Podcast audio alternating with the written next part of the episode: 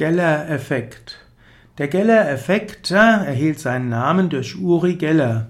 Uri Geller stammt aus Israel und er hatte para oder hatte und hat paranormale Fähigkeiten.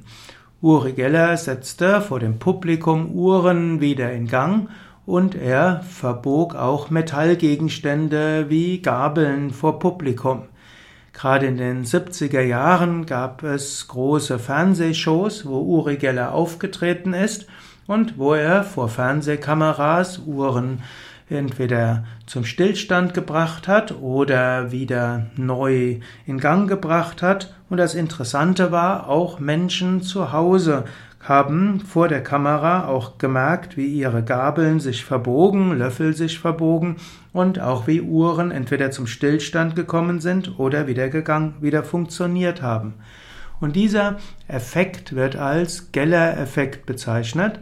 Das heißt, wenn viele Menschen zusammen sind und an etwas Bestimmtes glauben, dann sammeln sich ihre Fähigkeiten und dann können auch Menschen Gabeln verbiegen und Uhren zum Stillstand bringen, die das ansonsten nicht können.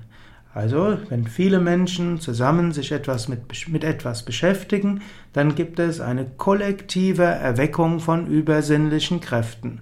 Und diese übersinnliche Fähigkeit von Menschen, die sonst keine solche Fähigkeiten haben, wird als Geller-Effekt bezeichnet.